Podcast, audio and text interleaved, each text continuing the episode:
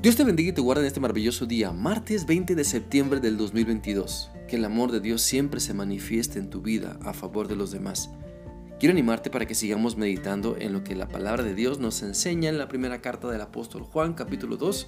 Vamos a leer hoy el versículo 23, el cual dice así. Cualquiera que rechaza al Hijo también rechaza al Padre, y si alguien acepta al Hijo, también acepta al Padre. Por medio de este pasaje, nos queda claro que el plan de Dios es que seamos salvos por medio de su Hijo Jesucristo, y quien rechaza el plan de salvación que Dios ha preparado por medio de nuestro Señor Jesucristo, rechaza la obra del Padre, su amor, su plan lleno de misericordia para darnos la oportunidad de siempre estar con Él. La Biblia dice en 1 de Juan 5:12 lo siguiente: Si vivimos unidos al Hijo de Dios, tenemos vida eterna. Si no vivimos unidos al Hijo de Dios, no tenemos vida eterna. Nuestra unión entonces con Dios nos da la vida eterna porque le creemos, porque caminamos en su voluntad, porque aceptamos que solamente Cristo nos salva. Recordemos que también la Biblia nos enseña en Hechos 4:12 lo siguiente. Solo Jesús tiene poder para salvar. Solo Él fue enviado por Dios y en este mundo solo Él tiene el poder para salvarnos. La Biblia deja claramente establecido que solamente Cristo Jesús nos salva, nos da el regalo de la vida eterna. Solamente podemos tener una comunión con nuestro Padre Celestial por medio de Jesucristo.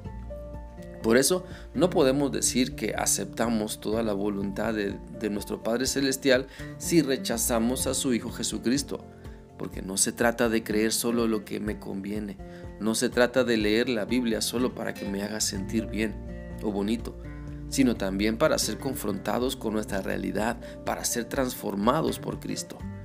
Por lo tanto, no, rechacemos la transformación de vida que nuestro Padre Celestial quiere operar en nosotros por medio de su Hijo Jesucristo. No rechacemos las bendiciones que Dios quiere darnos por medio de Cristo. No rechacemos el ministerio que Dios quiere eh, darnos y encauzarnos cuando nos preparamos creyendo en la palabra. La Biblia dice en 2 Corintios 5:17, si alguien está unido a Cristo, se convierte en un nuevo ser que ha dejado lo viejo atrás y está totalmente renovado. Recordemos siempre que Dios nos llama entonces a creer en Cristo, en su maravilloso plan de salvación.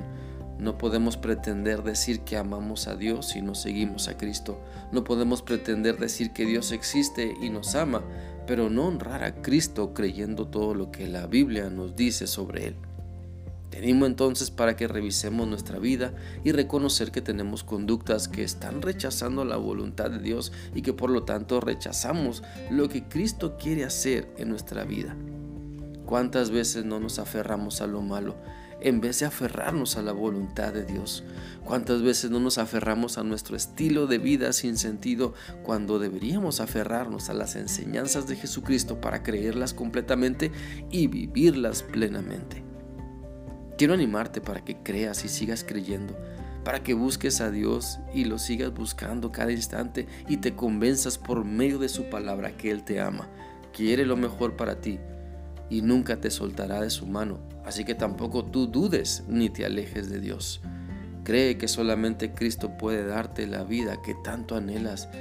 Cree que solamente Cristo puede satisfacer hasta el último rincón de tu vida. Cree que solamente Cristo puede darte esa paz y ese gozo para enfrentar la vida y sus desafíos que todos los días tenemos.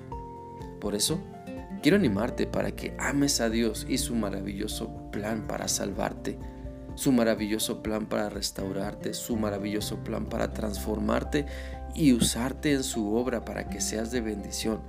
Porque solamente creyendo en Cristo Jesús podrás gozar cada una de las bendiciones que Dios ha preparado para ti. De otra manera no se puede ni se podrá. Solamente Cristo te puede salvar. Y la Biblia dice en Juan 11:40 lo siguiente. Jesús le contestó, ¿no te dije que si confías en mí verás el poder de Dios. Por eso te animo, te animo a seguir creyendo, a seguir creciendo en tu fe en Dios cada instante, porque sólo así todos experimentaremos el maravilloso poder de Dios. Espero que esta reflexión sea útil para ti y que sigas teniendo un maravilloso día. Dios te guarde.